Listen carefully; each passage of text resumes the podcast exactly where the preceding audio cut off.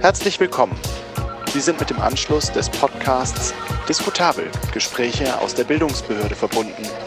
Derzeit sind alle unsere Mitarbeiterinnen und Mitarbeiter im Gespräch. Wir stellen Sie nun direkt in die Chefetage durch. Bitte bleiben Sie am Apparat. Danke. Es ist die 49. Folge Diskutabel. Ähm, ich hätte gerne die 50. mit unserem heutigen Gast, mit meinem heutigen Gast gemacht. Ich will, ich, ich, ich will ihn mal so ein bisschen geheimnisvoll anmoderieren. Es ist äh, ein Mensch, der mir sehr am Herzen liegt, der in der Weltöffentlichkeit da draußen so eine Mischung aus, ich würde mal sagen, Elon Musk und Mike Tyson. äh, ich habe gehört, er hat letztens äh, auf der Didakta fast eine Massenschlägerei vom Zaun gebrochen. Äh, solche Leute, solche Leute brauchen wir mehr. Ähm, ja, Andreas, ich bin total froh, dass du da bist. Schön, äh, schön dich zu sehen. Hallo. Ja, hi Anselm. also Mike Tyson geht klar, bei Elon Musk bin ich raus, glaube ich. ja, der Typ ist ein Vollidiot, oder? Der ist Boah. echt ein Vollidiot. Ey. Den, den kann man wirklich schwer nur ertragen.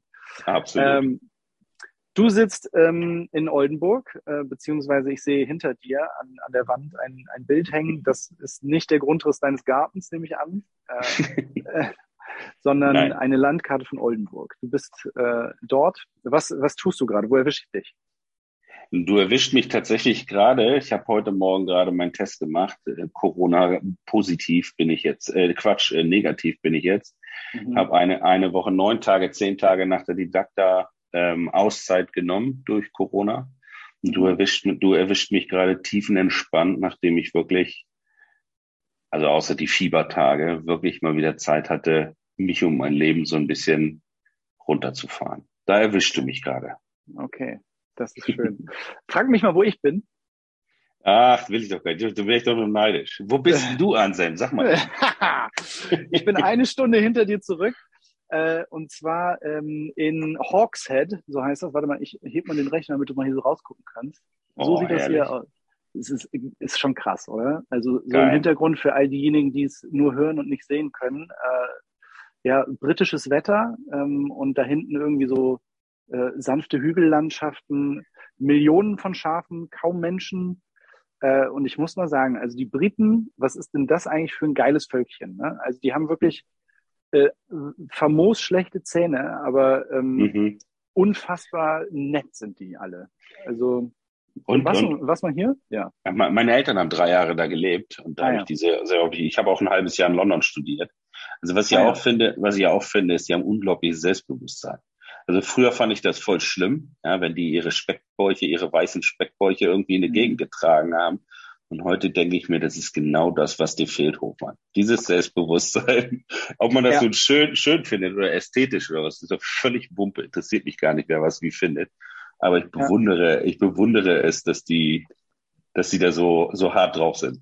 Aus ja. unserer Sicht, wo, wo alles versteckt wird, was irgendwie ein Gramm zu viel ist und so. Ja, ja, stimmt. Äh, siehst du dich da irgendwie so in zehn Jahren mit so einem Fußballtrikot über, über dem Speckbauch und dann in so einem Pub?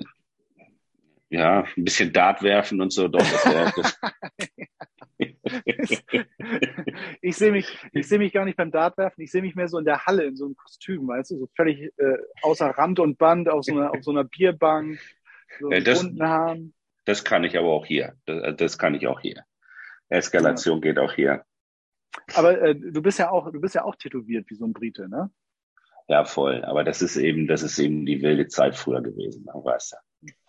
Ja, Obwohl aber auch ich, das. Die, die Fragen, die, ja, sag mal. Ich bin, ich bin gerade, ich sammle gerade Motive. Ich, ich sammle gerade Motive. ich will, ich will, ich, ich darf ich gar keinem erzählen, gerade nicht meinen Töchtern. Ich will gerade die bescheuertesten Zeichnungen, die meine Kinder je gemacht haben, die will ich mit tätowieren und das äh, orangene Seepferdchen in, äh, in, in, so dass es aussieht, als sei das drauf genäht. Also so mit richtig 3D-mäßig. Ah, okay. Also so vom, das, du meinst das, was man in der sechsten Klasse im Unterricht bekommen hat. Was du, was du dir auf dein Bikini, auf dein Badeanzug genäht hast. Jetzt will ich in, in 3D-Optik habe ich das mal irgendwo gefunden, will ich das auf den Unterarm genäht haben. Äh, genäht. genäht. Das ist, das ist next, next Level Scheiß, ey. Bitte nähen Sie mir doch mein Seepferdchen auf den Unterarm.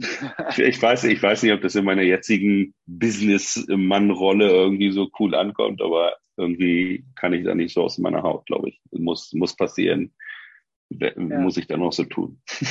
Aber das, das passt so ein bisschen zu diesem Selbstverständnis, was die Briten ganz offensichtlich, weil weiß, wie es in so einem Briten eigentlich aussieht, äh, so vor sich hertragen. Also ich sehe, habe wirklich noch nie so viele ähm, tätowierte mm. alte Menschen auch gesehen. Also ja, voll. so 60, 70, aber irgendwie mit Style. Also die, die mm. konnten das irgendwie machen.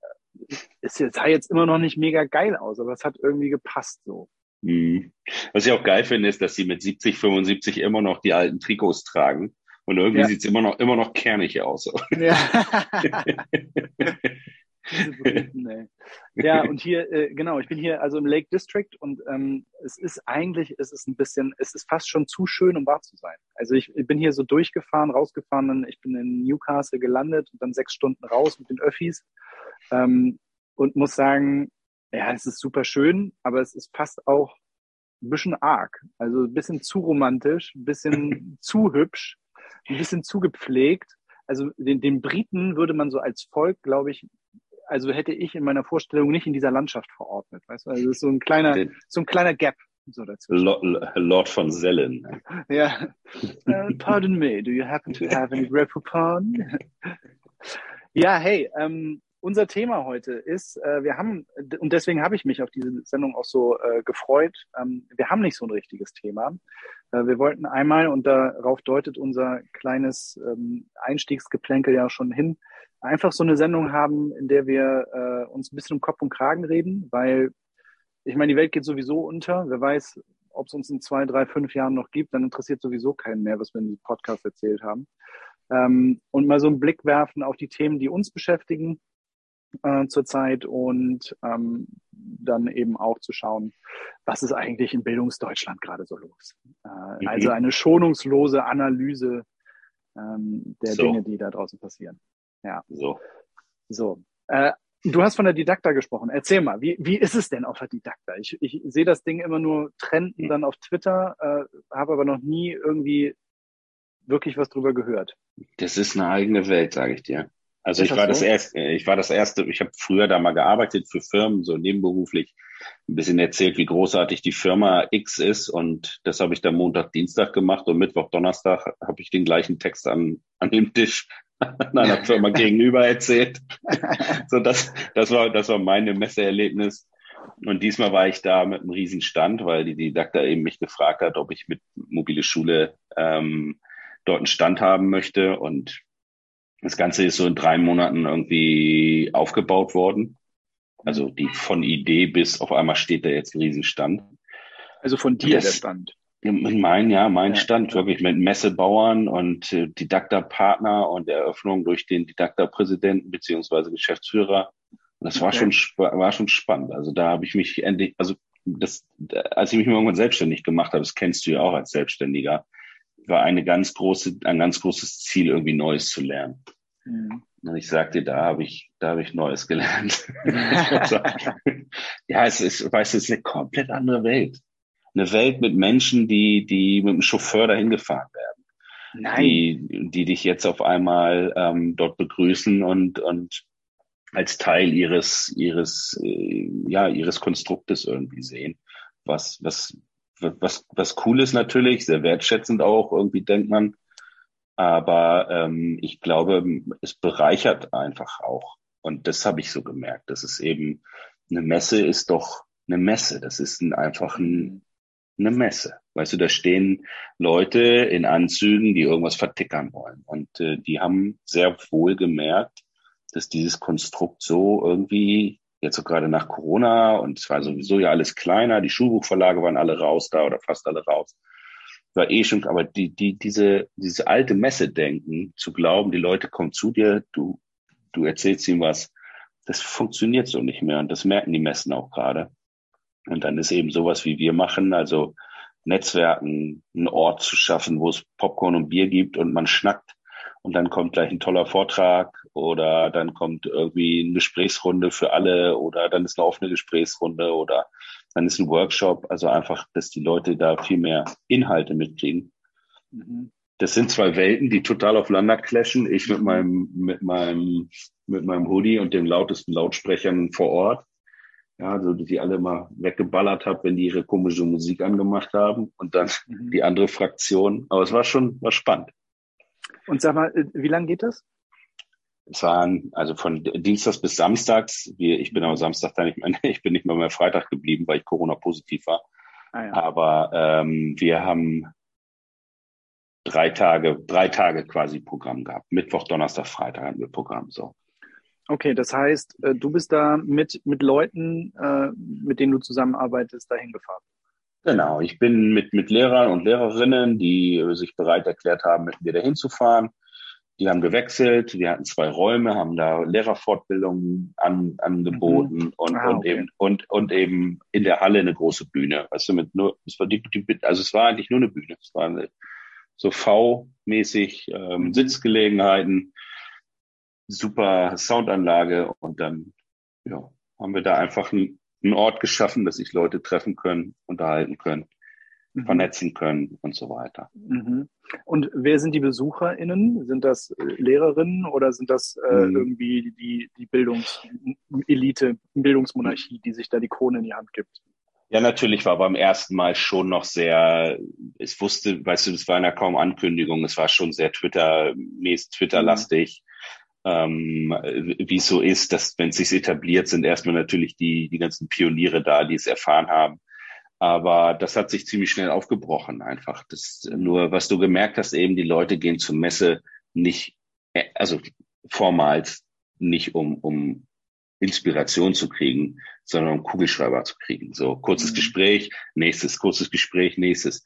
Und hier musst du eben 20 Minuten Diskussion hören oder 45 Minuten mhm. Workshop machen, musst wirklich was machen. Mhm. Das ist so eine, das ist eine Umdenke gewesen und das hat mit Sicherheit einige auch erschreckt, weil sie das auf einer Messe nicht erwartet haben. Okay. Aber es hat dann, warst du mal auf der Republika? Nein, tatsächlich nicht, nein. Ah ja, okay. Also es erinnert mich von dem, was du sagst, erinnert mich das so ein bisschen. Da gibt's ja auch Stände, aber dann gibt's eben auch so Stände, wo dann halt Workshops laufen, wo so Speaker auf die Bühne, auf die Bühne in Anführungszeichen. Das ist jetzt nicht mhm. eine Riesenbühne, aber gibt so viele kleine mhm, Bühnen, mhm. Ausstellungsraum und so, wo dann halt irgendwie schlaue Sachen erzählt werden. Ich glaube, ich glaube, äh, ich meine, dass, dass die Republika schon seit vielen Jahren irgendwie wegweisend ist. Ich glaube aber, dass das auch im, im, im Messewesen. Ich will jetzt nicht so tun, als hätte ich da viele Erfahrungen, aber es ist einfach mein Eindruck von den Tagen. Ich glaube, das ist es, wo es hingehen muss. Es muss viel mehr ein Event sein, muss Bock mhm. bringen. Ja, es, mhm. und ähm, für mich war es schön zu sehen, eben, dass in der in der Halle, wo die ganzen Tech-Firmen sind, weißt du, Whiteboard, Whiteboard, Whiteboard, Whiteboard, mhm. Whiteboard oder Panel, Panel, was auch immer, wie die Dinger nennst, mhm. ähm, die standen sich da die Füße in den Boden. Ne? Mhm. Weil überleg mal, das ist ja eigentlich mal eine Messe so für Lehrer und Lehrerinnen gewesen. Die Entscheidungen sind alle gefällt. Also mhm. wir, wir müssen da kein iPad mehr hinstellen, um den Leuten zu zeigen, wie ein iPad aussieht. Mhm. So, und wir müssen auch nicht mehr Tafel XY da hinstellen, weil das A entscheidet das kein Lehrer, sondern der Schulträger. Mhm. mhm. Und B, in B ist es in den meisten Fällen entschieden. Das heißt, die, die Motivation dahin zu gehen, diese Tech-Begeisterung ist das, das hat sich in den letzten zwei Jahren komplett verändert. Hm. Und ist das mehr, ist es mehr so eine Tech-Messe jetzt geworden? Ja. Ja, ja, ja. Hm, ist ja klar, sehr, sehr techig. Also es ist hm. eine frühkindliche Erziehung, ähm, eine so aus dem betrieblichen Bereich ähm, und, und jetzt eine Halle mit uns dann, so mit Gewerkschaften, Auslandsschulen, so alles, was du, mhm. Startups und so. Das fand ich die belebteste und schönste Halle. Mhm. Ähm, und dann die reine Tech-Halle. Ah ja, okay. Und wo, wo warst du? Bei den, bei diesen zwischen, sage ich mal, den deutschen Auslandsschulen und den Startups. Ah ja, okay. Also so nicht definierbar. Und ich bin auch ganz froh, dass sie mich nicht in diese Tech-Geschichte reingesetzt haben. Mhm. Und, die, hm? und, hast du, äh, ähm, hast du äh, Bildungsstartups gesehen, die du nicht kanntest, wo du sagst, mega geil? Ja, die, das, die, die durften meine Bühne, das ist auch so generös, ja. Ah, die durften auch bei mir mal reingucken. Die, nein, die durften mittags, die haben mittags immer meine Bühne nutzen dürfen, von zwölf bis eins, die ganzen Startups der Reihe nach. Ja, okay. Tolle Sachen, ey, wirklich tolle Sachen bei gewesen. Mhm. Äh, den, den, also ich fand, ich finde zum Beispiel Namfus, die ich aber schon länger kenne, das ist so, ein, so eine Lern, Lernplattformen. Ähm, Deutschfuchs, das sind so, so klassische Sachen. Ähm, Hard Educate war da. Eine, ah, ein, ja. Start, ein, ein Startup, die ich, die ich ähm, da nur kennengelernt habe, die haben sich um Sexualerziehung äh, mhm. gekümmert. Die möchte ich unbedingt im September auf meiner Tagung da haben. Mhm. Ähm, also wirklich so, so Themen. Das Witzige ist ja, wir nennen sie Nischenthemen, ja. Ich meine, mhm. sexuelle, sexuelle Erziehung als Nischenthema zu bezeichnen, ist schon schräg. Ja. Aber sie sind ein, ein mini kleines Startup eben mit dem Thema noch, weil es erstmal natürlich jetzt nicht die Rieseninvestoren treffen wird. Ne? Nee, da waren, waren, waren wirklich, Porno hm. läuft doch. Also äh, warum Porno. nicht Sexualerziehung? Ich begreife das auch nicht. Da musst du mich nicht fragen. Also ich bin der Falsche. ja, Nein. aber sag, äh, wie, wie, wie funktioniert das dann? Also was ist das Neue an diesem Startup? Was machen die anders zum, im Bereich Sexualerziehung, als das, weiß ich nicht, das Bio-Buch in der Klasse 7 gemacht hat? Kann ich dir, kann ich dir so detailliert nicht okay. sagen. Ich habe ich hab die wirklich dort alle kennengelernt und hatte dadurch, dass ich sofort flach lag, noch gar nicht die Zeit irgendwie okay alle, wie nennen wir das so cool, alle Leads zu verfolgen mhm. und so weiter. Okay, okay. Äh, du bist aber tief drin im, im, im bin, äh, Wording auch. Äh, ich bin so deep gedived. schön. Und sag mal, diese, diesen, diesen klassischen ähm, Schulbuchbereich, ne? also mit der Didaktik habe ich immer irgendwie verbunden, weiß ich nicht. Cornelsen, Westermann und Klett stellen ihre neuen Biobücher aus. Ähm, mhm. Das, das gibt's gar nicht mehr. Nein. Die haben sich, die hatten Beef so ähm, mhm. und äh, die ganzen Schulbuchverlage haben sich äh, im Verband der Bildungsmedien VBM mhm. haben sich abgegrenzt von den von der Didakta mhm. und äh, ja deswegen ist es auch 50 Prozent kleiner. Also die, die okay. 50 muss man, ja gut, jetzt war es auch durch die ganze Verlegung, war es auch ein Termin, der in Süddeutschland Ferien hatte, so dass auch große Firmen nicht kommen konnten aus Personalgründen. Mhm. Aber ey, 40 Prozent der ganzen Messe haben die drei unter sich ausgemacht, die drei Monsterverlage. Ne? Mhm. Und äh, diesmal Westermann hatte da einen Verlag, ähm, Klett war, äh, war fast gar nicht, glaube ich, gar nicht vertreten und Cornelsen auch nur mit Logos. Also Mhm. Vielleicht ist das die Zeitenwende, die es braucht. Ne? Mhm. Denn dass das, das äh, vielleicht jetzt die, die Vorherrschaft des Buches irgendwie auf so einer Leitmesse, mhm. Vielleicht hat es da nichts mehr zu suchen. Vielleicht, und das ist ja auch die große Chance, die ich sehe, dass die Verlage eben jetzt auch umdenken. Mhm. Ja. Sag mal, ich habe äh, vor, ähm, weiß ich nicht, drei, vier Tagen oder so einen Tweet äh, abgesetzt, der dann irgendwie äh, zu also er war jetzt nicht ein mega Bass drauf oder so, aber äh, auf jeden Fall hat er für Irritationen äh, gesorgt. Hm, der ging so ein bisschen in Richtung, äh, wie kann es eigentlich sein, weil, also der ist inspiriert gewesen von, von den Schulbüchern, die ich bei meinen Kindern so gesehen mhm. habe. Ähm, auch über die Jahre immer wieder mal verfolgt, mit was für Lernmaterialien in Anführungszeichen äh, arbeiten die eigentlich. Und da sind natürlich dann irgendwie Klassiker dabei. Die großen Verlage produzieren diese Bücher immer noch. Mhm. Äh, und ich finde es einfach wahnsinnig äh, ja, spannend oder auch frustrierend zu sehen, dass diese Bücher einfach wahnsinnig uninspiriert sind und auch mhm. äh, uninspirierend aufgebaut. Also man vom Cover bis bis zu den Inhalten, äh, da werden irgendwelche Lebenswirklichkeiten in den Haaren herbeigezogen, die dann dazu anleiten oder äh, hinführen sollen, dass die Kinder Matheaufgaben lösen, die so abstrakt sind ähm, oder in Bio, mhm. keine Ahnung, ne? du weißt, wovon ich spreche. Ja. Genau, und darum ging es in dem Tweet. Und ähm, gibt, es, gibt es keine Bewegung irgendwie, die sich dieses Mediumsbuch, was ja eigentlich ein schönes Medium ist, also äh, ich liebe, ich habe Literatur studiert, äh, lese heute auch noch viel und finde also, in, es gibt nirgends mehr Zauber ähm, als als in Büchern zu entdecken. Gibt es da nichts, was in so eine Richtung geht, die das irgendwie mal anders machen möchten, als das, was da im Moment draußen ist?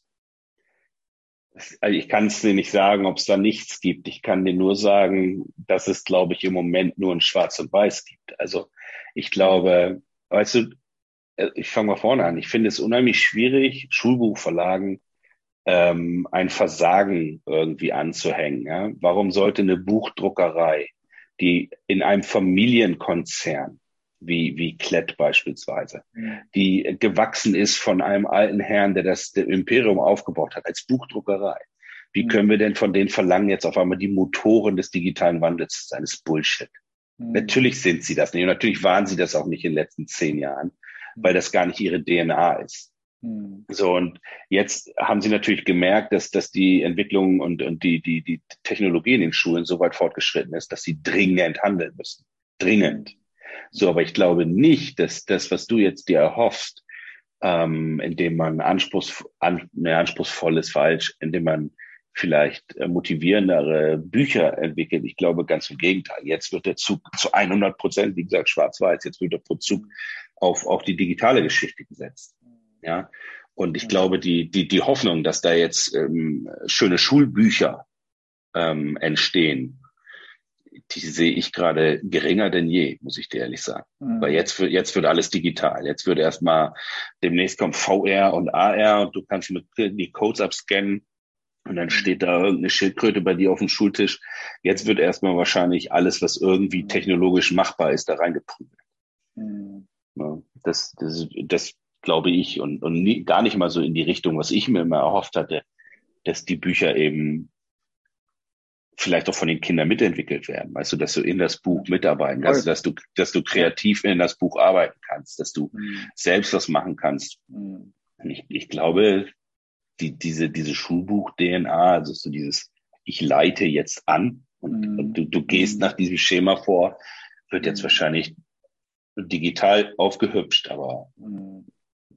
ich glaube nicht, dass es anders wird.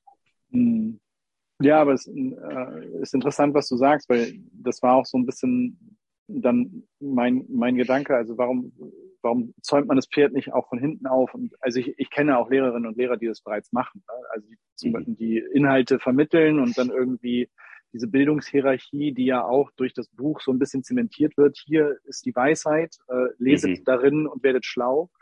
Ähm, ja, ausgehebelt wird und dann irgendwie über den Verlauf eines Schuljahres zusammen mit, mit den Kindern und Jugendlichen an einem Buch gearbeitet wird und so im Prinzip dieses Wissen äh, mhm. dann entsteht. Ne? Und dann eben veröffentlicht, weiß ich nicht, über Apple, iVersity oder keine Ahnung, über den ganzen Kram. Mhm.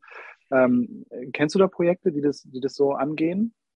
Also ich meine, weil auch da, klar, man kann natürlich sagen, okay, die, die, die Verlage, das ist nicht in deren DNA, aber ähm, wie kann ich denn als Unternehmen äh, den Trend so verpennen, also dass ich niemals äh, irgendwie an, de, an den Punkt komme, das nochmal grundlegend neu zu denken?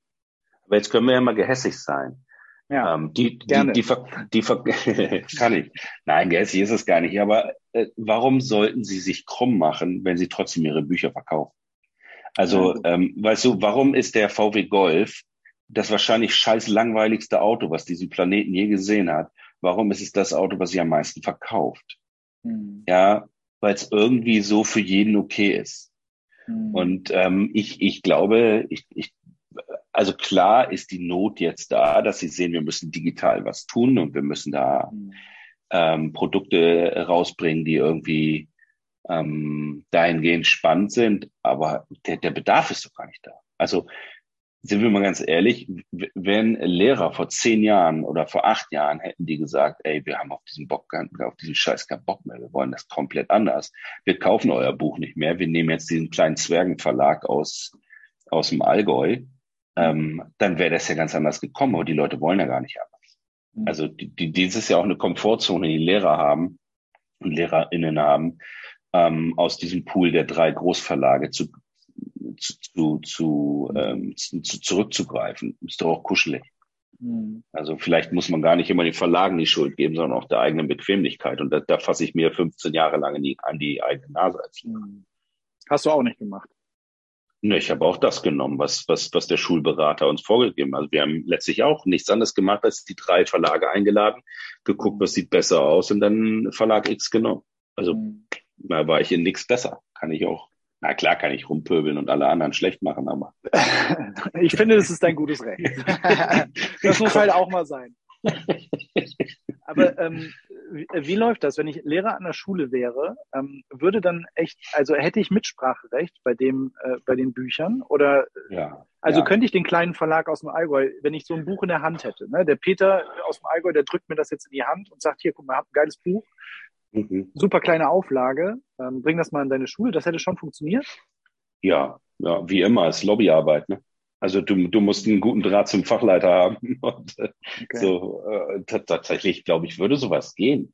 Ich glaube auch, wenn, wenn die viel mehr Reichweite hätten, die kleinen Verlage, weißt du, wenn die jetzt auf einmal auch 90 Schulberater hätten in den Regionen, mhm.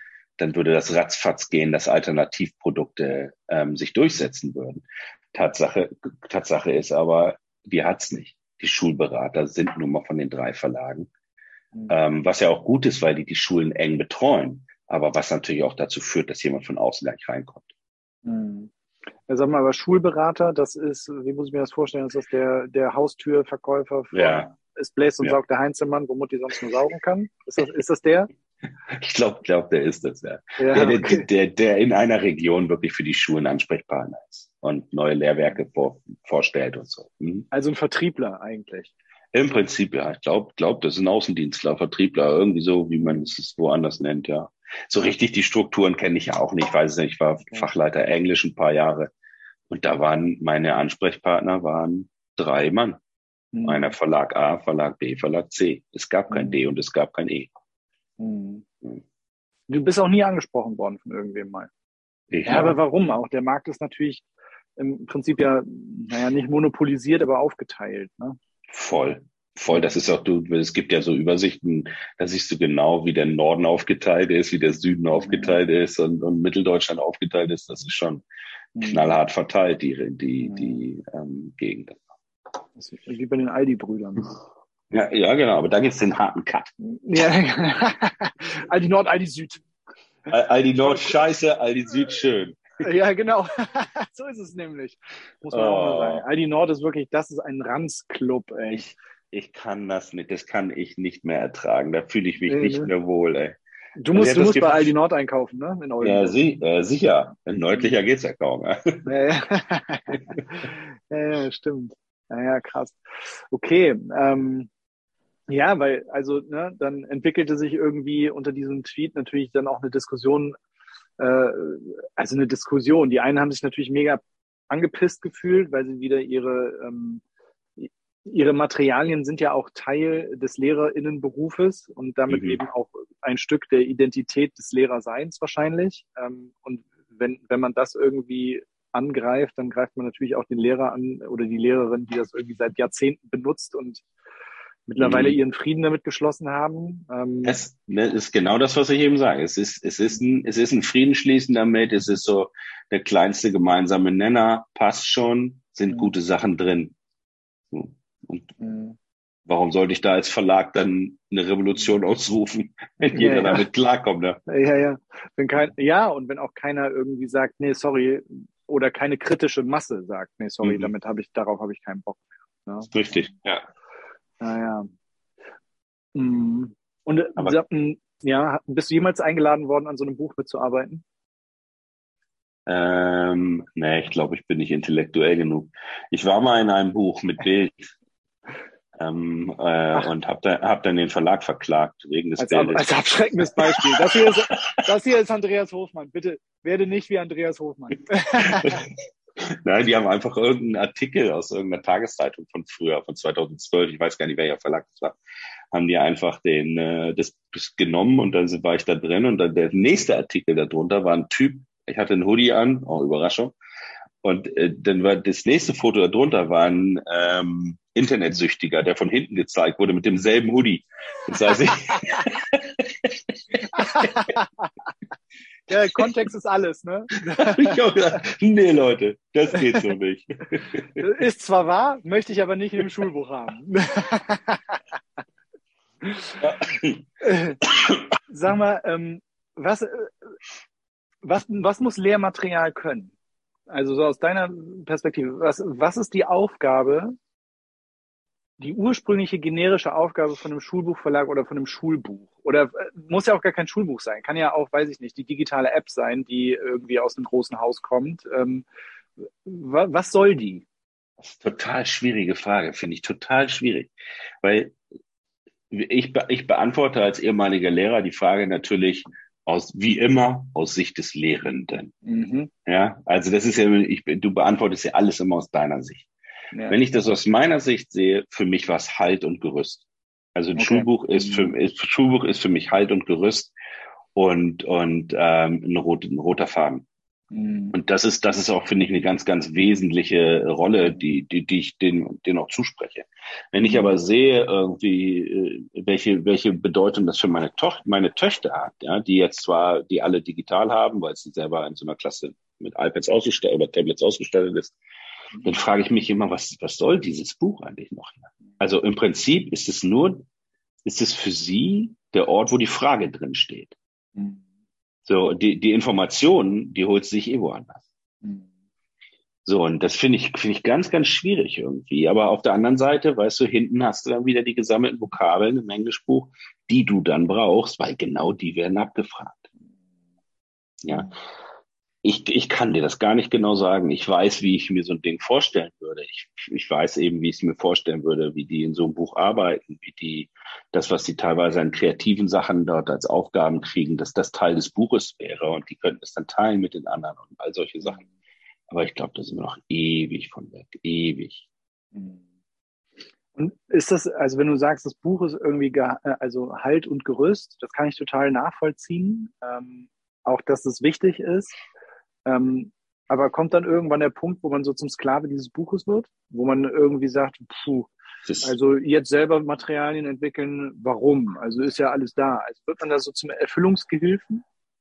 Naja, wenn du, ich, ich glaube, ich glaube, das ist aber, das ist eine Einstellungssache generell. Also wenn du so drauf bist, dass du das Buch nur nimmst, um Seite 7, Aufgabe 1a bis ähm, 4e durchzunageln, ähm, dann ist es einfach die Art, wie du arbeitest. Und dann wäre es, glaube ich, scheißegal, was du dort an Medium hast. Du würdest es immer so abarbeiten. Mhm. Ähm, mir hat es einfach tatsächlich im, im Alltag bei 26,5 Stunden Unterricht, ähm, wo ich zum Teil nicht die Zeit hatte, alles didaktisch wertvoll aufzuarbeiten und mhm. vorzubereiten, hat es einfach ermöglicht, auch, auch ähm, Hüftunterricht zu machen. Ja, ja und das ist ja oftmals Hüftunterricht. Mhm. So, und ähm, ja, ich, natürlich bist du oftmals geneigt, dadurch, dass du alles vorgekaut hast und dann noch mit Workbook und dann mit Lehrerhilfe ähm, Sachen, einfach das runterzuspulen. Ne? Aber also ich hatte äh, nicht den Anspruch, sondern immer das Gefühl, mich öde, ich, ich öde mich gerade selber an. Mhm. So, und immer wenn ich dieses Gefühl hatte, ich öde mich selber an, dann habe ich einfach was, was, was anderes mal gemacht. Ne? Aber ich mhm. glaube, das machen die meisten auch, muss ich mhm. ehrlich sagen. Mhm. Da bin ich, glaube ich, kein, kein großer Vordenker in dem Ganzen. Du, du, schaffst, du schaffst es einfach nicht, jeden Tag was Geiles zu machen. Ist leider so. Ja, und äh, liegt das daran, dass man, dass man die Zeit nicht hat? Also, dass irgendwie das dieses ganze, der ganze Lehrerinnenberuf dahin ausgestaltet wurde, möglichst viele Stunden abzureißen. Ähm, und wäre das anders, wenn, wenn man sagt, jetzt ähm, alle Lehrerinnen machen halt zehn Stunden, aber dafür machen sie zehn Stunden geilen Unterricht mit ihren eigenen Materialien und kommen dem auch näher, weswegen sie vielleicht ursprünglich mal Lehrerin geworden sind. Also ich kann jetzt, ich habe das das erste Mal wirklich gemerkt, dass ich, dass ich unterrichtlich was bewirke. Da waren wir drei Lehrer in einer Klasse, mhm. Förderschulkollegin, Mhm. Äh, Inklusion, also wir waren doppelt gesteckt und eine, Förder also eine Förderschulkollegin. Die Türen mhm. waren immer auf, wir hatten zwei Klassenräume aneinander mhm. ähm, und wir hatten 15 Kinder. Ja. Die waren die waren speziell. Mhm. das war also eine, damals hieß es noch Inklusionsklasse, eine I-Klasse. Ähm, da hatten nur vier überhaupt eine Hauptschulempfehlung ähm, ey, das, das hat so einen Bock gebracht. Mhm. Ja, du, du konntest, weißt du, manche konnten auf meine hibbelige Art überhaupt nicht. Manche Kinder, die brauchten die ruhige Art meiner Kollegin. Ähm, dann haben wir die ein bisschen in die Richtung gedrängt. Dann äh, braucht es einfach mal einen Anschiss in, ins Gesicht, ja. Und dann, mhm. dann war ich, dann war ich der Richtige. Dann braucht es mhm. mal so über den Kopf streichen. Dann war sie die. Das war einfach, mhm. Das war großartig. Also da konntest mhm. du echt was bewirken. Ich habe mich mit denen, mit denen neulich getroffen, ey, vor sechs Wochen. Die Schülerin oder die Lehrerin? Mit den Schülerinnen. Die Dame ist jetzt leider verstorben, die ältere. Ah, okay. Mhm. Ähm, und äh, wir haben uns neulich getroffen. Hey, mhm. Wahnsinn. Selbstständige mhm. bei, mit mhm. Abrissunternehmen sich selbstständig gemacht. Der mhm. eine hat vier Barbierläden aufgemacht, ja. Ach, der, okay. der, hatte, der hatte nicht seinen eigenen Namen. Also der, der, der, der, als er zu mir kam, meinte der Hofmann, ich heiße gar nicht Mitran. Warum mhm. steht hier auf meinem Pass Mitran? Ich sage, was weiß ich? Dann habe ich bei der Stadt angerufen und gesagt, der, der Junge ist Nira. Und dann haben die das wirklich auch nach dem Telefonat umgetragen. umgetragen. Ach krass. So, ich so schräg. Ja, und dann äh, kam, kam der zweite Schüler, meinte, ja, okay, wenn wir dabei sind, ich heiße auch nicht Malk, ich heiße Malek. Ich heiße, Ma ich, ich heiße Robert. ich, heiße, ich heiße Malek. Ich so, alles klar, Malek, kann ich wieder bei der Gemeinde anrufen. Und dann, hieß Malek Malek. Und das ist so einfach so, du, du warst da, hattest eine ganz andere Rolle einfach. Das, Wissensvermittlung war natürlich ein Teil und du hattest Platz dafür, aber das habe ich echt geliebt. Ja, Beziehungen bauen. Ne? Ja, voll. Ja, voll. Und da spielte das, das Schulbuch auch gar keine so große Rolle, sage ich dir ganz ehrlich, weil wir waren zu, wir waren zu dritt und jeder hatte Ideen und jeder hatte Bock auf, auf mhm. Dinge. Und äh, jeder hatte Tagespolit äh, tagesaktuelle Sachen mit reingebracht und so. Also das war eine ganz andere Sache. Und tatsächlich war da das Schulbuch und, und, und auch andere Hilfsmittel. Das waren immer kurze Gespräche unter uns dreien, wie wir, wie wir die Woche aufteilen. Mhm. Das war, das war cool. Ja, ja, das hört sich voll schön an. Ich habe jetzt, ähm, also mein, mein Sohn, der Kalle, den kennst du ja auch, mhm. äh, der ist äh, jetzt gewechselt, der war auf einer integrierten Grundschule, also eine inklusive Grundschule mhm. und ist da überhaupt nicht zurechtgekommen, hatte also eine äh, Integrationskraft auch immer dabei und so und war immer irgendwie alleine, hatte dann keine Freunde und so und jetzt ist er seit einem Jahr, noch nicht ganz ein Jahr, im Sommer ein Jahr auf der, auf der Förderschule und hat also acht Klassenkameradinnen und äh, drei Lehrerinnen, die im Prinzip die ganze Zeit da sind. Ähm, und der ist so glücklich ähm, und der lernt so viele Dinge, von denen ich finde, dass die so, also das ist spannend, dem zuzuhören, wenn er dann so erzählt, ne, dann ähm, meditieren die und dann hatten wir jetzt den ersten Elternsprechtag und äh, diese drei Lehrerinnen, das war noch zu Corona-Zeiten, die waren dann alle auf dem, auf dem Videobildschirm zu sehen. Und ähm, die haben, das war einfach so geil, äh, irgendwie so viele verschiedene Perspektiven auf mein Kind zu bekommen. Mhm. ähm, und äh, und auch für ihn total schön durch so verschiedene Augen gesehen zu werden. Und ähm, mhm ich kann mir das einfach auch vorstellen, ne, wenn ich Seminare alleine machen muss bei uns im Europahaus, äh, ja, geht natürlich, aber mhm. in dem Moment, wo ich halt irgendwie Leute habe, mit denen ich das zusammen entwickeln und äh, mich abends nochmal zusammensetzen kann und so, hey klar, da passieren ganz andere Sachen. Also mhm. ich, ich verstehe gar nicht, wie man im Schulsystem auf die Idee kommen kann, äh, einen Lehrer, eine Lehrerin vor 30 Kinder zu setzen. Es ist mhm. total dumm. Warum? Mhm. Naja, weil es billig ist. Also das, ja, warum, ja. Ist, so, warum ist so ja, einfach. Ja. ja, das ist so also, einfach. Also, sehe ich genauso. So viele, viele Fragen und Sorgen und Nöte werden, wenn, wenn du überall doppelt steckst, gelöst. Mhm. Ne? Also ja. Ist auch das, was ich gerade bei meinen Töchtern äh, sehe. Also bei der, bei der Großen, die jetzt in die Achte kommt und ähm, wo ich einfach denke, die ist so in diesem Gymnasialstrudel drin, weißt du, die ist eine von tausend mhm. Kindern. Und das Gymnasium bietet so wenig individuelle Förderung, bietet ja, so wenig, bietet so wenig, äh, ja, es gibt eine begabten und eine hochbegabten Klasse und du kannst äh, ein Horn blasen oder eine Trompete blasen, ja. Mhm. Aber ähm, letztlich habe ich immer das Gefühl, keine Sau weiß eigentlich, wer meine Tochter so richtig ist. Mhm. Ja, und was die so, was die so richtig ausmacht. Mhm. Ja, und das ist nämlich das, das, das Riesenherz und die Empathie so.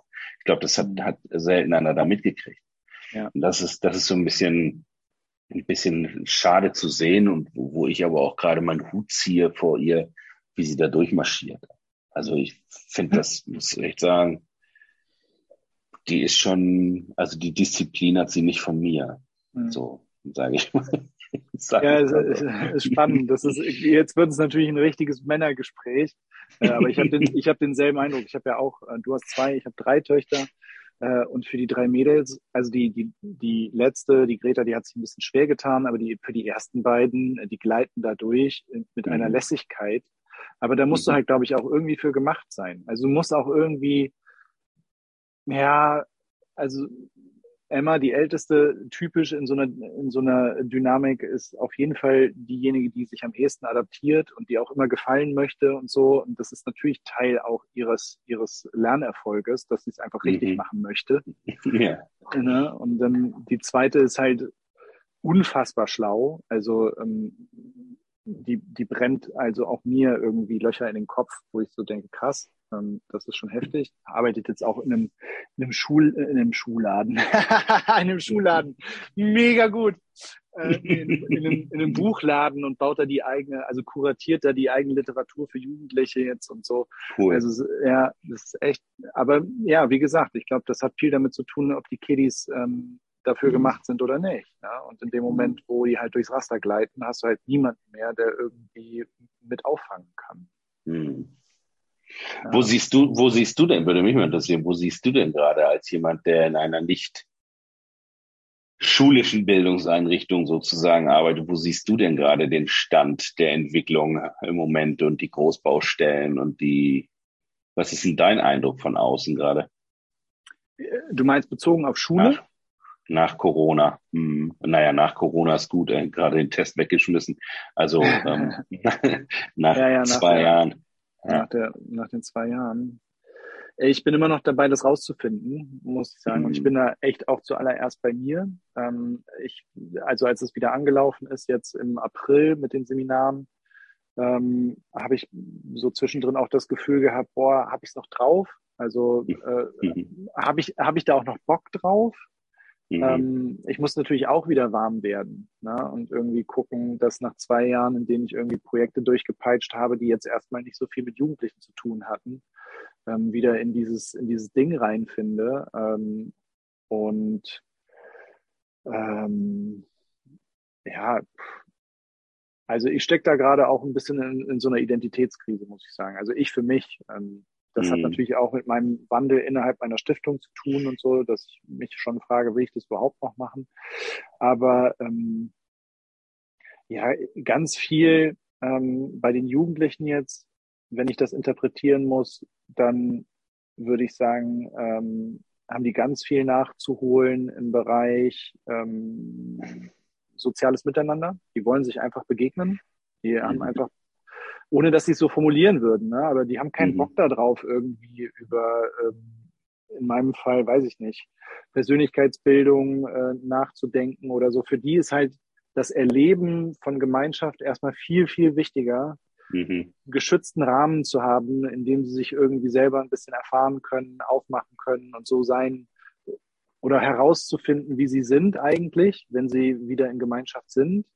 Viel wichtiger als das, was was am Ende da, äh, was ich mir auf die Fahne geschrieben habe, was ich gerne mitgeben oder vermitteln möchte. So. Aber, aber ihr bietet ja einen Raum, dass sie das leben können, oder? Ja, ja, voll.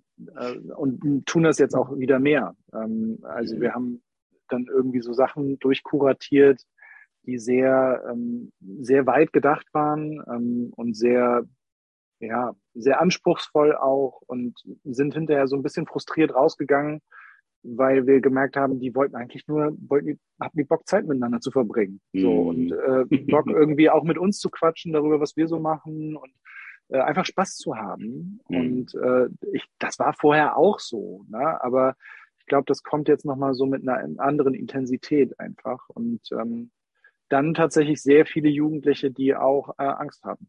Also mhm. ähm, vor dem, was da draußen passiert, Klimakrise zuallererst. Also ich habe wirklich viele Jugendliche, die sich fragen, warum mache ich das alles? Ähm, bringt ja nichts. Also mhm. ist hier die die Nummer ist bald durch. Ähm, lass uns irgendwie über andere Dinge sprechen, als äh, in der Schule jetzt die die alten Schulfächer durchzukauen. So und das mhm. sind auch Dinge, da nehmen wir natürlich jetzt vermehrt Rücksicht drauf, aber das sind auch Sachen, die werden halt in den Förderrichtlinien der großen FördergeberInnen nicht berücksichtigt. Ne? Die drücken halt weiter ihren Schuh durch und schreiben irgendwie Europäische Union und Rechtsradikalismus drauf. Ich denke so, ja, das kann man machen, ist aber, glaube ich, gerade nicht das Thema. Hm, hm. Mhm. Siehst du, siehst du bei den, bei den äh, Lehrerinnen und Lehrern was? Eine Veränderung oder? Ähm, boah, ehrlich gesagt habe ich mit denen nicht so viel zu tun. Ähm, hm. Ich, äh, ich habe viel mit den Jugendlichen zu tun. Und ich, was ich merke ist, und vielleicht ist das eine Beobachtung, jetzt wo du fragst, äh, die ich daraus ableiten kann, ist, dass die Jugendlichen nicht so viel mit ihren Lehrerinnen zu tun haben. Also dass, dass ich ja. wenig, dass ich wenig Beziehungen sehe. Mhm. Äh, es gibt Lehrerinnen, die sind toll und die machen das super mit ihren Schülerinnen. Und dann gibt es aber auch wirklich eine sehr, sehr breite Masse von Leuten, die absolut detached wirken, mhm. ähm, die sich zurückziehen dann, die sind irgendwie acht, neun Tage bei uns. Ich sehe die nie. Also die, die nehmen keinen Anteil an dem, was ihre Echt? Jugendlichen da machen. Das ist schon krass. Also, mhm. ja. Aber das finde ich hat sich nochmal verstärkt. Also diese, diese, dieser Gap zwischen, zwischen Erwachsenen und Heranwachsenden. Naja, wenn man zwei Jahre keine Chance hatte, zusammenzuwachsen, ne? Schon, ja, ja, ja. Ja, voll. Voll. Ist eigentlich echt traurig, weil. Ja. Das bei, bei meiner Tochter in der Grundschule, die fährt jetzt das erste Mal in ihrem Leben ähm, zwei Tage auf Klassenfahrt. Die ist, die ist so mhm. aufgeregt, die kann jetzt schon, mhm. dieses mit Mittwoch, die kann jetzt schon nicht pennen. Sie sagt, ähm, mhm. ähm, wie, wie lange brauchst du, nach Aurich zu kommen? Ähm, würdest du nachts kommen? ich sagte, jetzt entspann dich mal. Ähm, ja, ist einfach, die ist so unfassbar ja. aufgeregt, einfach nur mit Menschen auf engstem Raum zu sein. Mhm. Mhm. Ne? Also das ist mhm. schon, das ist schon, schon schräg. Ne? Mhm. mhm. Weil ja selbst, selbst solche so Übernachtungssachen, die die Kinder ja sonst irgendwie alle zwei, drei Wochen irgendwie feiern. Wann ist denn ja. das passiert? Das ist ja. ja selten passiert, ja. ja. Also und sag mal, was macht deine Tochter? Äh, äh, was, ist, was ist deren Klassenfahrt? Was machen die? Die fahren nach Aurich hier ähm, an, an die Nordsee, ein bisschen Seehunde gucken und so. Ja. Weißt du, früher hätte ich gesagt, boah, wie langweilig. Heute sage ich, interessiert die Kinder überhaupt nicht. Ja. Könntest, könntest du im Prinzip hier nach Oldenburg Süd fahren, mhm. die auf den Campingplatz rausschmeißen. Das wäre ein Riesen-Event. Hauptsache, die haben sich. Ja, ja. Also jetzt auch meine Tochter hat Bundesjugendspiele die Woche und ich habe meiner mhm. Tochter gesagt, ey, das ist ja der einzige Termin, an dem ich dich krank schreibe, obwohl es dir gut geht und wir gehen Eis essen. Und wenn wenn, und wenn uns einer, wenn uns einer anscheißt, ich nehme alles auf meine Kappe. Ich habe dich entführt. Und sie, und, sie sagt, ne, will sie gar nicht.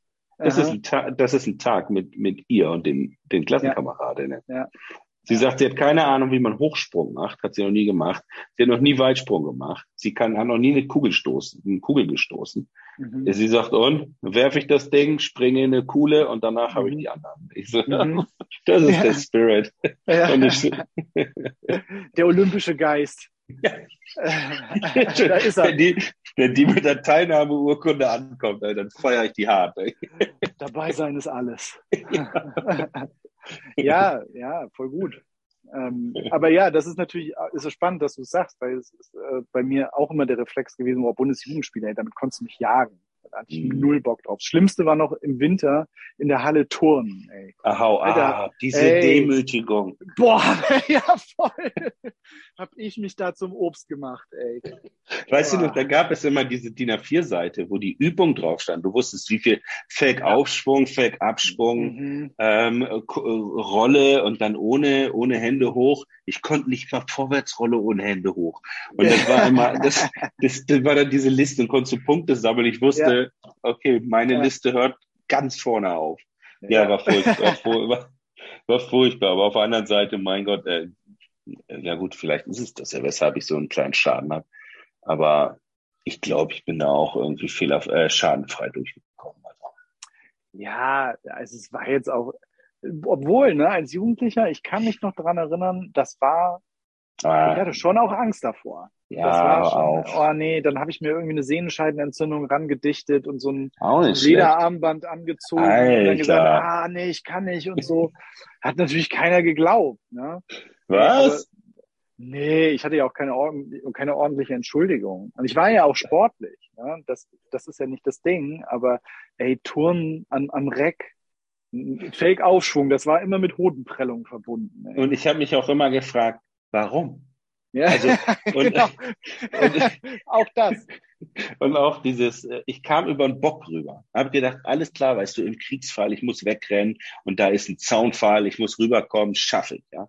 Dann soll ich da auf einmal in der Hocke rüber. Denke ich, warum um Gottes Willen? Ich bin doch mit gespreizten Beinen rüber. Ist doch geil. Feier mich. Hindernis geschafft.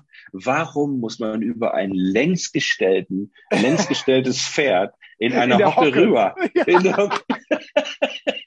habe ich nie begriffen und ich habe gedacht, da tue ich mir nur weh. Das mache ich nicht. Das stimmt. Ey. Ja, genau. Frag mal, warum.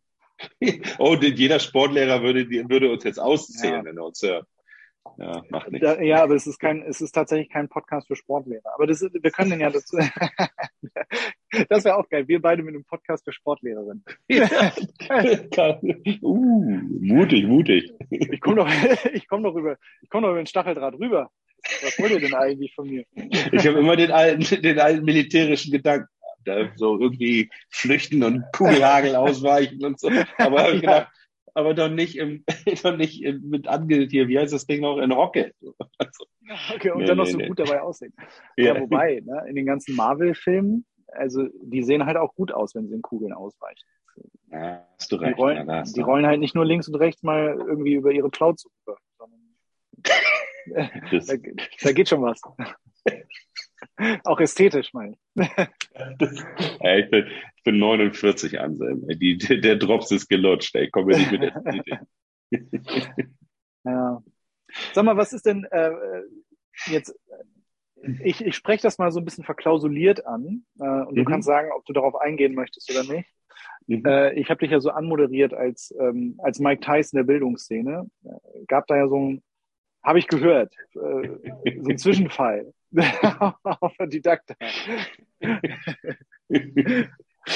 Wir können das hier so als, als Geheimnis einfach stehen lassen, äh, oder wir können ja, auch drüber sprechen. Ja, ne, ich glaube, also, ich, ich, ich, glaube, also ich, ich bin ja als Lehrer, der, also ehemaliger Lehrer, der in die, in die Businesswelt rutscht.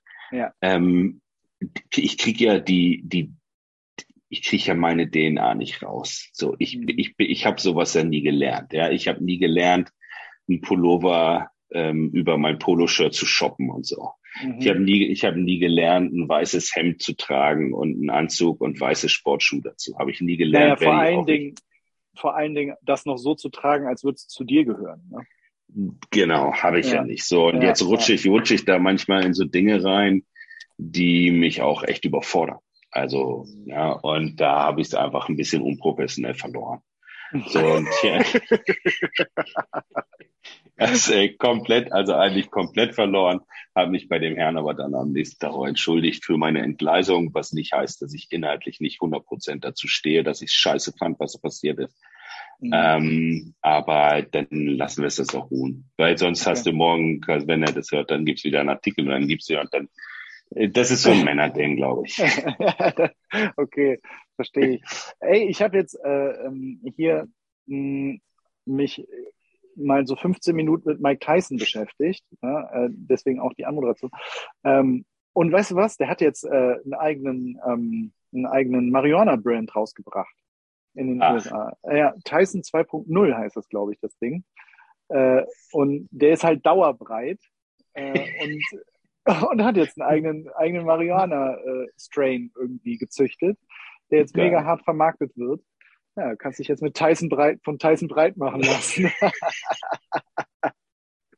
Hey, ich sagte, das ist gerade die Zeit für gute Ideen. Ja. das ist wirklich. Also ich meine, es gibt ja keine Grenze mehr. Es gibt ja, es gibt ja nichts, was nicht klappen könnte, ja. Und äh, weißt du, ich bin in meiner, ich habe die letzte Woche mir, mir eigentlich, kennst du das, wenn ich habe so ein großes Telefon, das ist so schwer. Und das, ich, ich kann das, ich kann das nur, ich kann das nur so halten, dass es hier, hier drauf liegt. Kenn ich, ja. Und teilweise habe ich das so, da denke ich, ich habe Rheuma oder so. Da tut mir das, da tut mir das so weh, dass ich, dass ich morgens das in die linke Hand tun muss.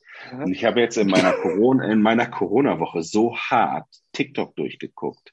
Ach, und, äh, und, und habe wirklich, wirklich gedacht, ey, was gibt das für sensationell bescheuerte Ideen? Mhm. Und, und wie mutig sind die Menschen? Und ich selber, der jetzt der Unternehmer ist, denke, was bist du für ein kleiner, schissiger Hanse? Mhm.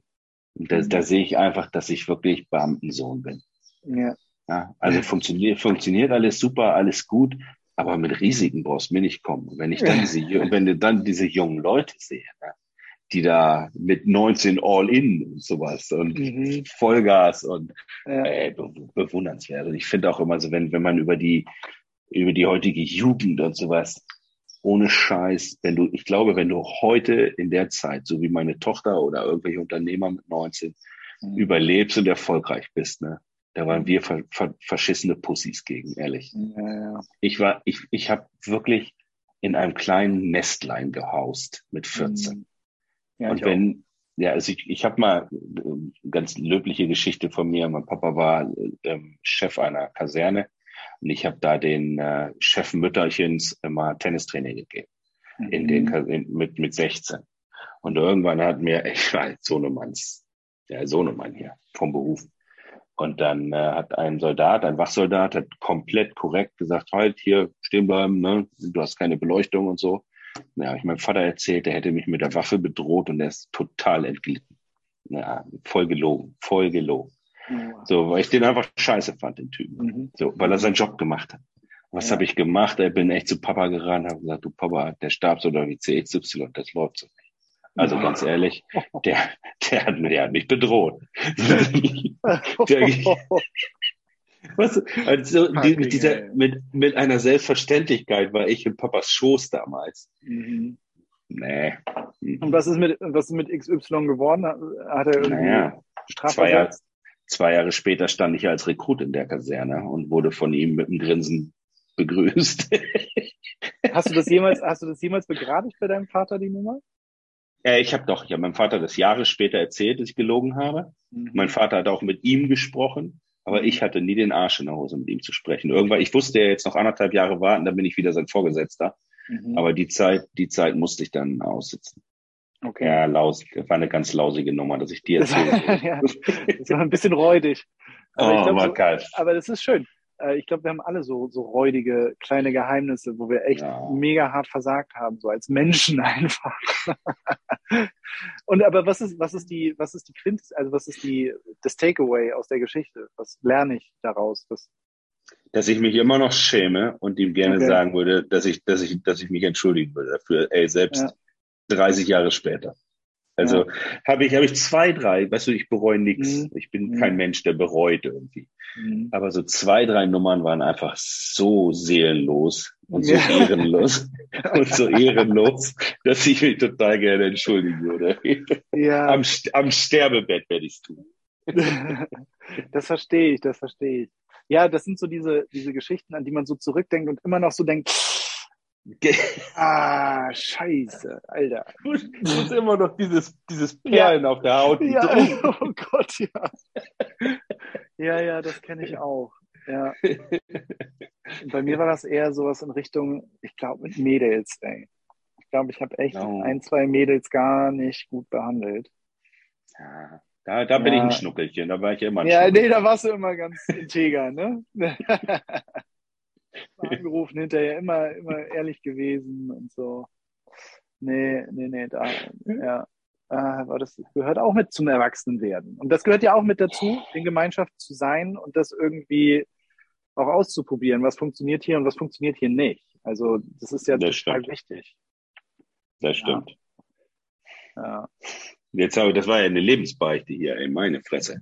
Ja, siehst du. Und äh, drei Ave Maria, mein Freund, und dann bist du, dann kannst du auf deinem Sterbebett auch ohne dieses Geständnis äh, in den Himmel übergleiten.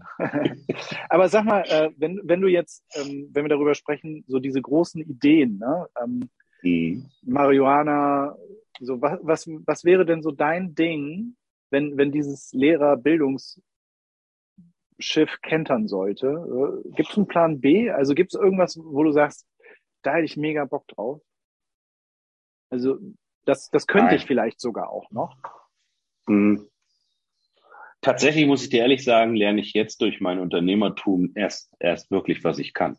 Also mhm. ähm, ich, ich lerne, dass ich nicht so unstrukturiert bin, wie man mir immer gerne um die Ohren haut. Mhm. Ähm, ich lerne, dass ich sehr, sehr strategisch denken kann. Ähm, ich lerne, dass ich super gut netzwerken kann und, und ohne Menschen ins Gesicht zu lächeln und, und sie für blöd zu verkaufen, sondern das aus, aufrichtig aus mir heraus. Und wer da rausfällt, der fällt dann eben auch raus. Also das auch in Kauf nehme, dass nicht, ich nicht jeden lieb haben muss. Und tatsächlich bin ich noch gar nicht so weit, darüber nachzudenken, ähm, einen Plan B zu, zu, zu basteln oder mir aufzubauen, weil ich gerade total dabei bin, rauszufinden, was ich echt kann. Mhm. Also als Lehrer hast du ja immer das Gleiche gemacht. So, ich habe es geliebt, ja, mehr, mehr die Beziehungsarbeit als das Unterrichten. Deswegen eben auch immer dieser, dieser Hang zu, zu, zu den schwachen Hauptschulklassen und Förderschulklassen und sowas. Mhm. Aber so richtig für so sich selbst äh, weiterentwickeln tust du ja nicht in dem, in dem Beruf. Ne? Mhm. Und das merke ich einfach gerade. Und deswegen, ich kann dir das nicht sagen, was, was, ich bin so glücklich, wie es jetzt gerade ist, dass es alles so klappt, dass ich, dass ich mir Türen öffnen, die, die unfassbar sind. da denke ich nicht nur immer an, an Kohle, die am Ende des Monats rüberkommt, sondern an Gehör bekommen. Das finde ich, das ist auch, auch wenn das natürlich eine Ego-Frage ist, ist es aber schon schön, wenn die Idee, die du seit zehn Jahren hast, wenn die auf einmal von den Menschen erhört wird, ob sie da nun legitimiert sind oder nicht, die aber an den Schräubchen drehen können, Dinge zu ändern. Ja. Und das ist schon, das ist schon, das ist schon toll. Mhm. Deswegen, ich habe gesagt, mit 55 will ich auf Maui in der Hängematte liegen. Das ist mein, mein Ziel. Das heißt, wie viele Jahre sind das noch? Ja, 37, nein, sechs. Sechs, sechs Jahre. Ja. 37. Andreas Hofmann ist heute 17 geworden. Klingt ein bisschen älter. Ja, ich sieht, so, auch, ich, sieht auch ein bisschen verlebter aus, aber. Ich bin komplett entgleist, als ich ihn ein falsches, äh, falschen Namen, äh, falsches Alter nennen wollte. Da ist es mir entgleist. ja, ja, aber ich finde trotzdem, also ich, ich habe das, ich hab das ja auch immer wieder, dass ich irgendwie denke, boah, ey, ich bin ja schon zwölf Jahre in dieser Stiftung und ich hätte irgendwie auch klar, ich habe irgendwie noch ein Unternehmen nebendran, ähm, aber für das ich auch nicht so viel entwickeln kann, wie ich gerne will. Ähm, aber ja, vielleicht muss da irgendwie auch was Neues sein und trotzdem weiß ich auch, ich habe in diesen zwölf Jahren und deswegen, das wäre meine Frage auch an dich. Da, wo du heute stehst, kommst du ja auch nur raus, weil du das, die, die Jahre als Lehrer abgeleistet hast oder nicht mhm. abgeleistet, sondern weil du es gemacht hast, oder? Also du hast mhm. ja auch super viel gelernt. Also das, was jetzt dein Erfolg ist, gründet okay. ja auch als Erfahrung ja. auf dem, was du damals getan hast.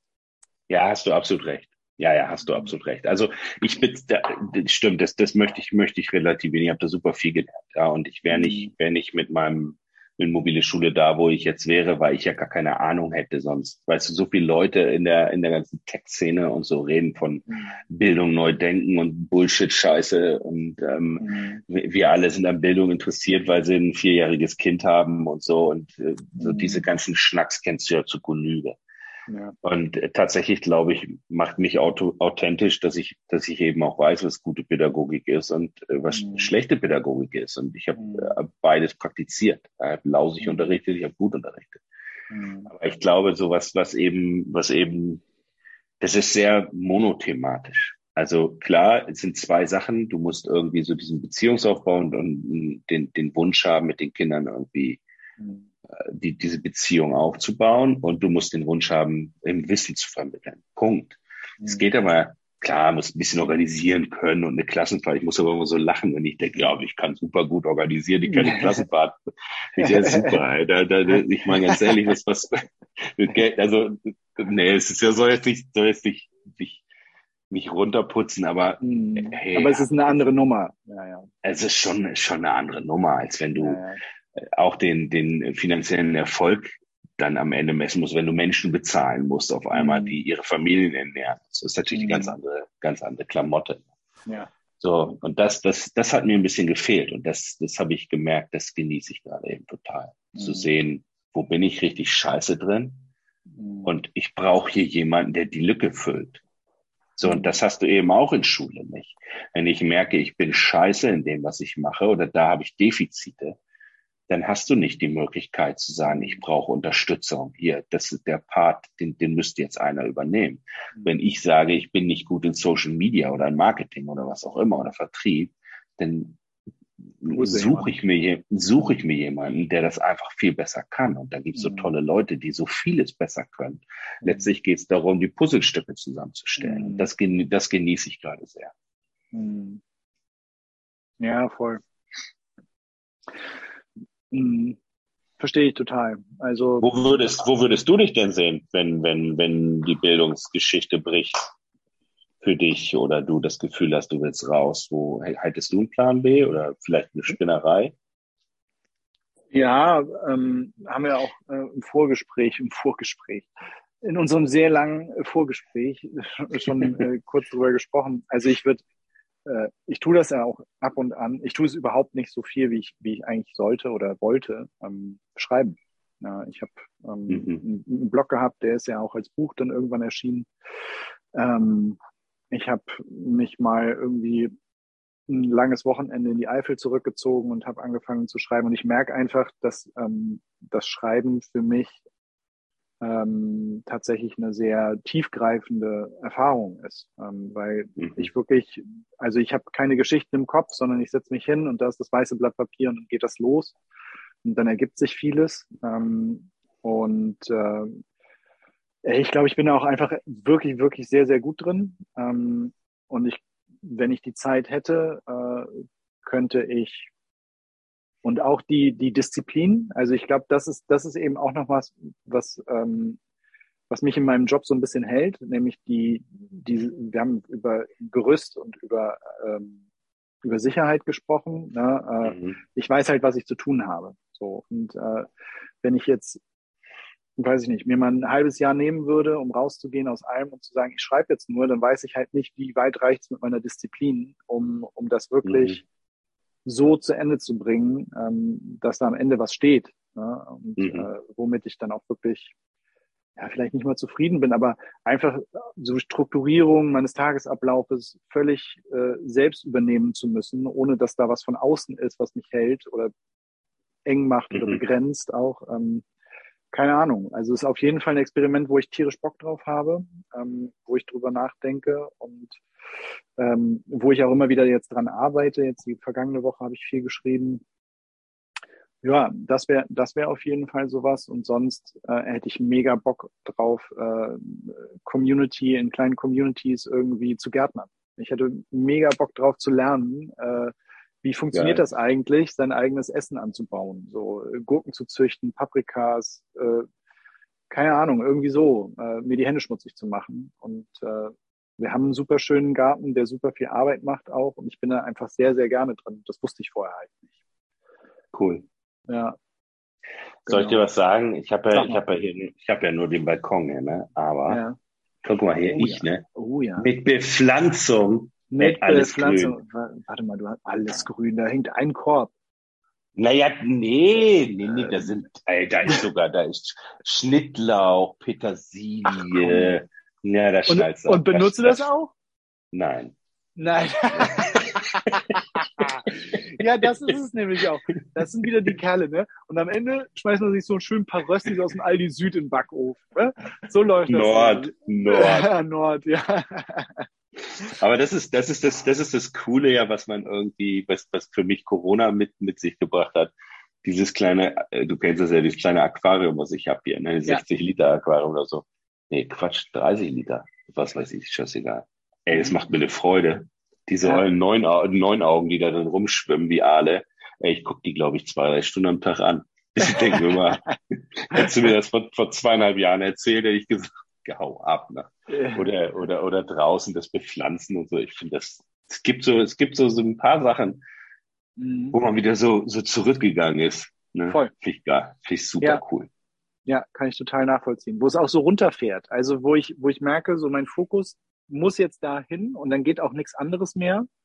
Ja. Das ist total schön, weil dann komme ich irgendwie, also Tomatenpflanzen. Ne? Ich habe sehr, sehr, sehr schöne Tomatenpflanzen, Erdbeerpflanzen ähm, und eine Kräuterspirale.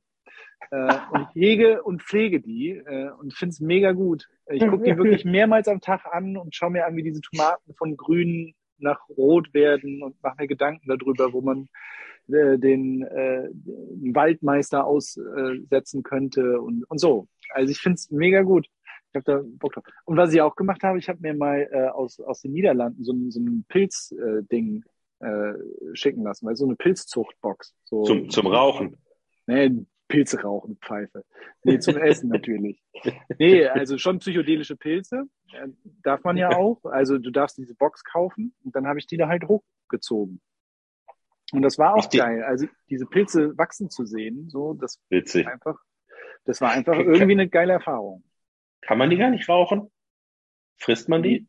Ja, ja, trocknen und essen. Also ich kenne niemanden, der einen Pilz raucht. Also habe ich noch nicht gesehen. Ich weiß nicht, ich würde jetzt nicht sagen, es geht nicht, aber ich habe noch niemanden gesehen, der irgendwie so einen Pilz in der Hand hatte, den vorne so angezündet hat. Nein, nein bröseln, bröseln und da rein. Ja, das, ja, das ist so mit so einem Champignon im, im Mund.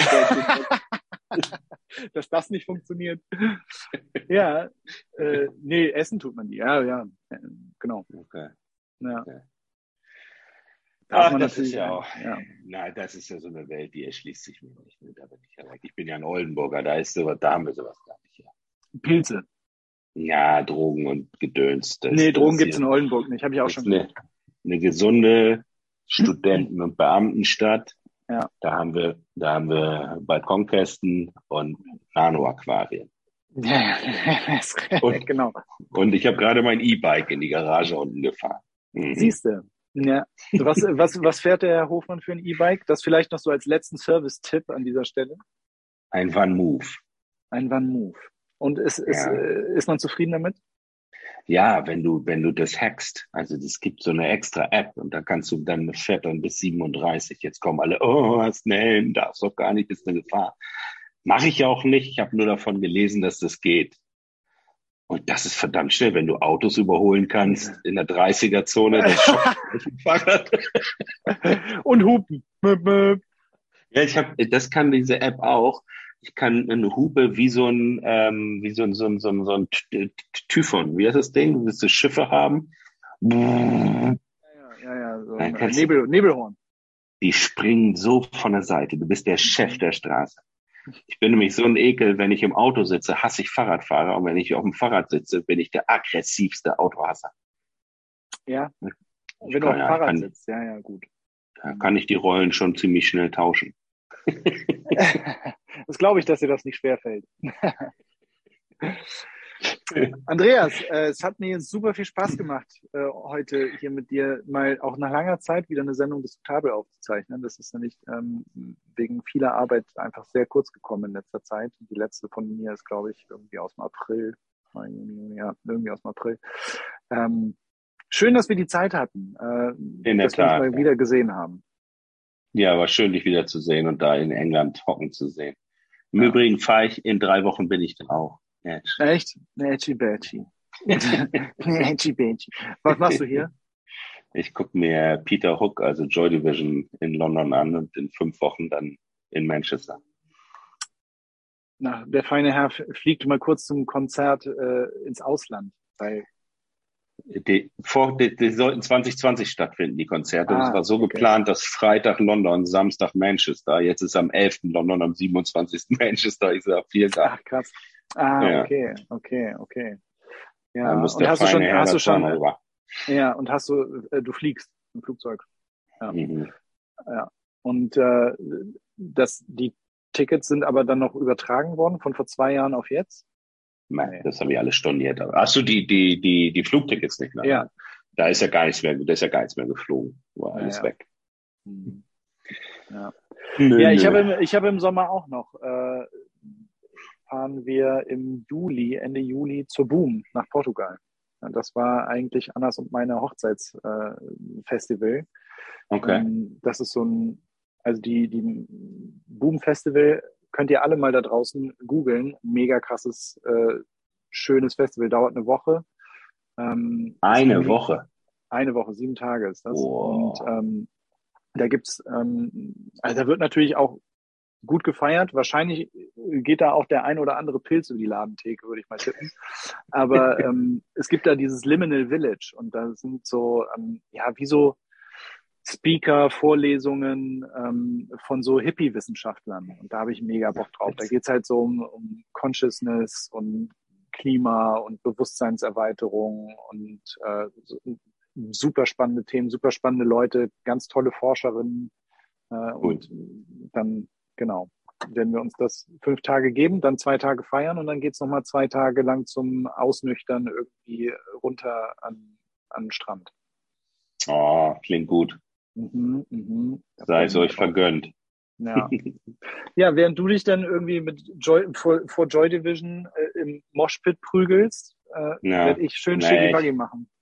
Ich werde schön heulend äh, in Manchester an seinem Todes, Todesort Ähm, da werde ich schön heulend bei La Voltaire Park vor der Bühne stehen und Schlüppi schmeißen, weißt du Bescheid?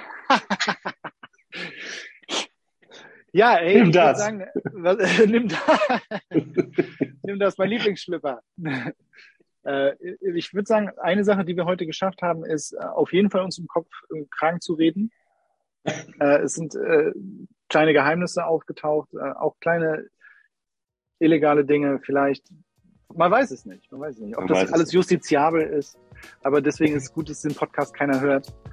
insofern ist, ist, ist, die Gefahr gering, dass man hier jetzt irgendwie noch irgendwas anhängig, angehangen bekommt. Also nochmal, Andreas, Tschüss und Küsschen auf Nüsschen.